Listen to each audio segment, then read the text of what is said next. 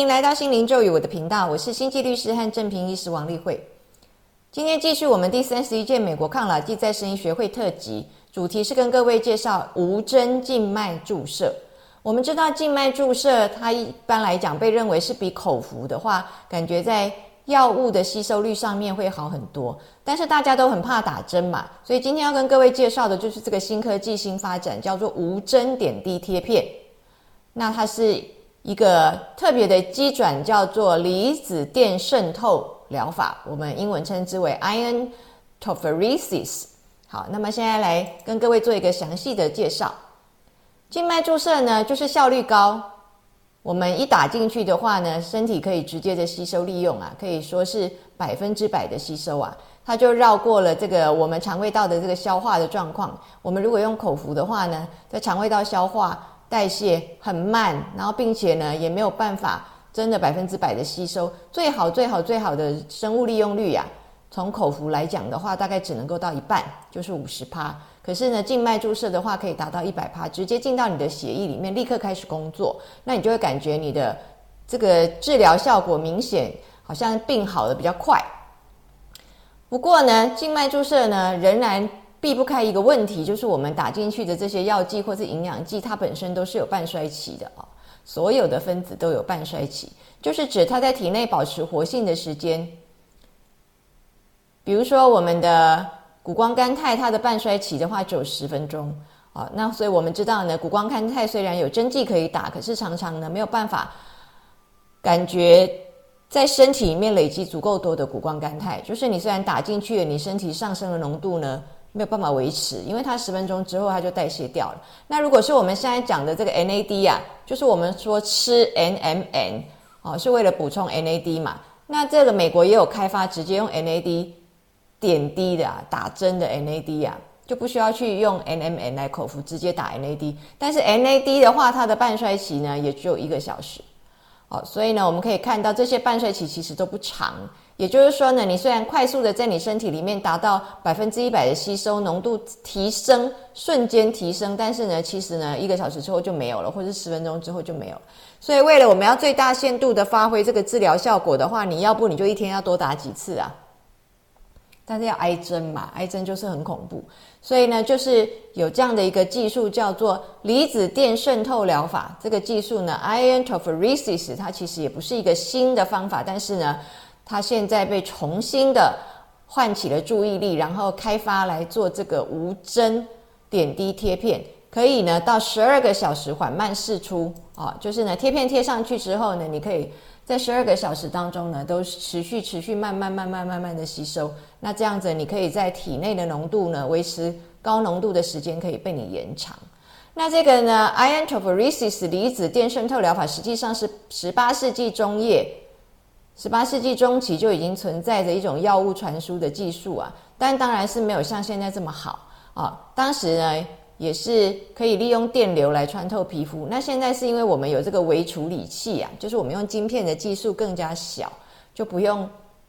不用那个坐在那个一台机机器旁边嘛。现在是可以用一个微型处理器，用一个晶片来输送，就是可以带着走，变成是一个穿戴装置这样。没有打针哦，就不用害怕打针，然后又避开了肠胃道，然后呢，缓慢的释放，这个就是整个 ion tophoresis 离子电渗透疗法，目前呢用在穿戴装饰上面的几个优点。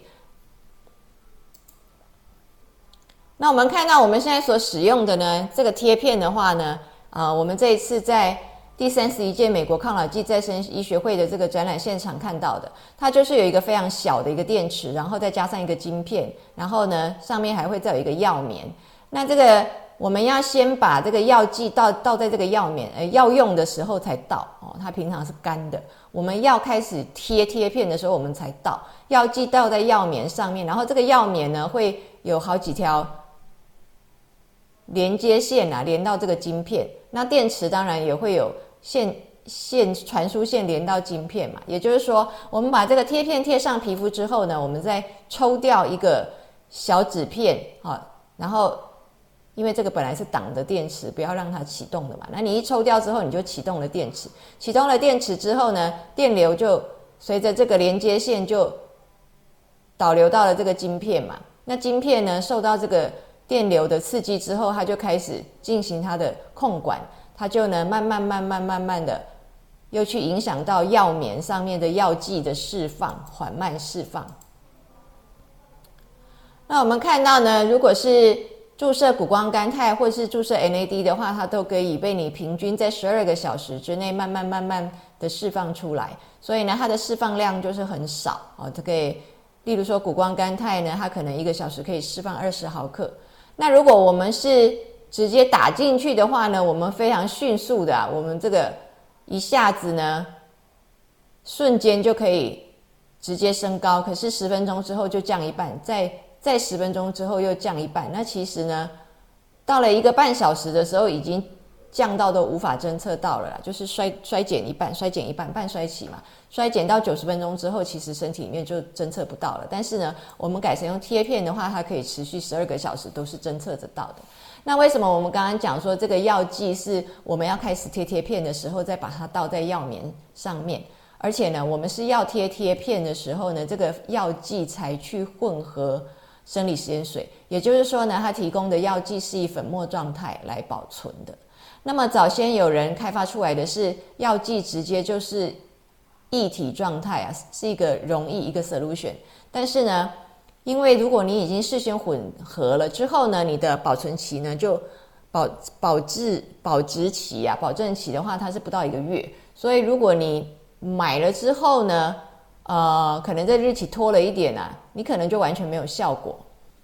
那现在开发出来的就是用粉末给你，然后你要用的时候，你要开始用的时候呢，你才去斗上生理食盐水融化，融化之后，你再把这个已经溶解的这个溶液啊，把它倒在贴片上面，然后就开始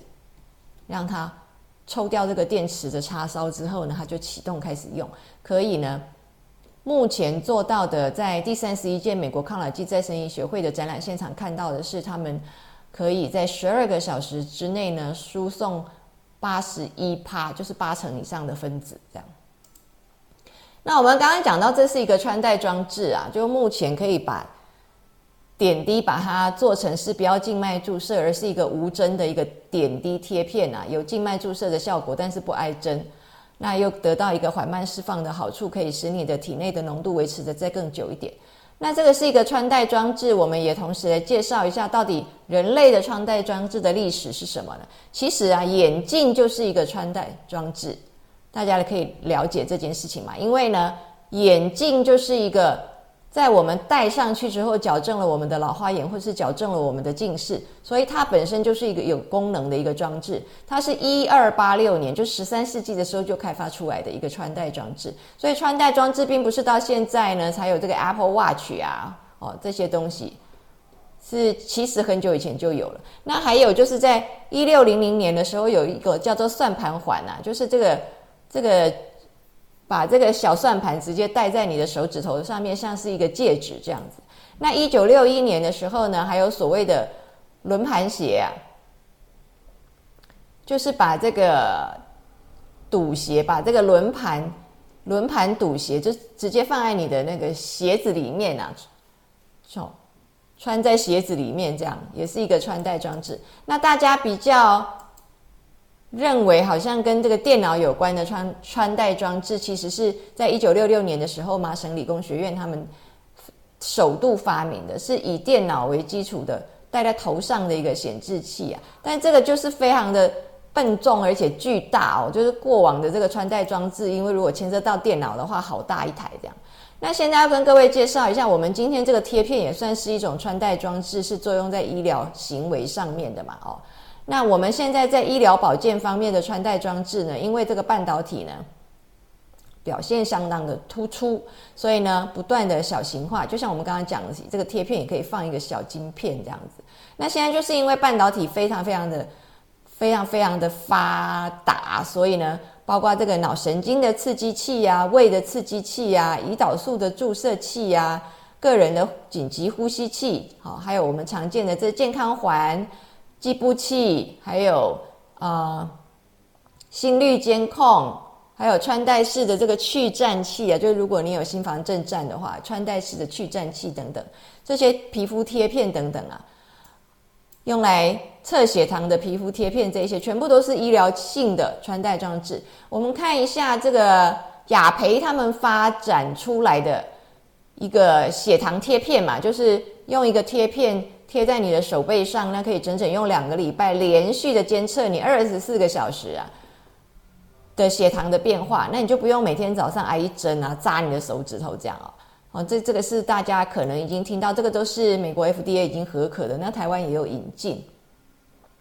另外还有就是神经刺激器呢，就是贴在你的耳朵后面啊，可以去治疗你的糖尿病神经病变的疼痛哦。我们知道这个糖尿病呢。到后来之后，你的这个神经末梢都泡在糖水里面，你神经病变之后，要不就是常常就是脚冷啊、手冷啊，要不就是脚麻、手麻，要不就是疼痛啊，这样。那现在也有 FDA 合可了一个神经刺激器的一一个装置，也是一个贴片，然后上面也是有电池啊，然后有晶片啊、半导体啊，这样。所以先跟各位介绍一下，就目前其实医疗的穿戴装置是发展的如火如荼啊。那在美容的话，可能各位也听过，就什么超声波导入啊、离子导入啊这些个方法哦，在美容上面也用的很多，都是说呢，可以呢用用这个离子导入的方法，让这个精华液吸收的更好啊。这个可能各位在美容方面也都有听过。那除了我们刚刚讲的点滴贴片之外，其实现在连面膜也有离子导入的这件事情，也是需要用到微电流，就是上面也是有一个有电池的哦。哦，然后这个电力面膜啊，电流面膜这样，用一个微电流帮你把面膜上面的这些精华液把它导入你的皮肤，让你的皮肤吸收。那这些方面的话，也真的是科学是如火如荼的在进步啊。对于我们的医疗的话，我们也相信呢，AI 将来会是一个非常大的帮助。那我们也知道呢，在这个目前的近五年之内，应该呢，AI 是会在非常。长足性的进步啊，或者甚至是到二零三零年的话呢，应该是 AI 会有一个更大的一个突破性的一个改变。那这个都是非常让我们感觉欢迎的啊，都可以帮助我们在医疗上呢更多的突破，对人类有更大的帮助。比如说，我们用 AI 来判读我们的 X 光片，或是核磁共振，或是正子摄影的影像的话，可能会比人呢更加准确哦。这个都是我们非常期待的。好，今天先跟各位介绍到这里。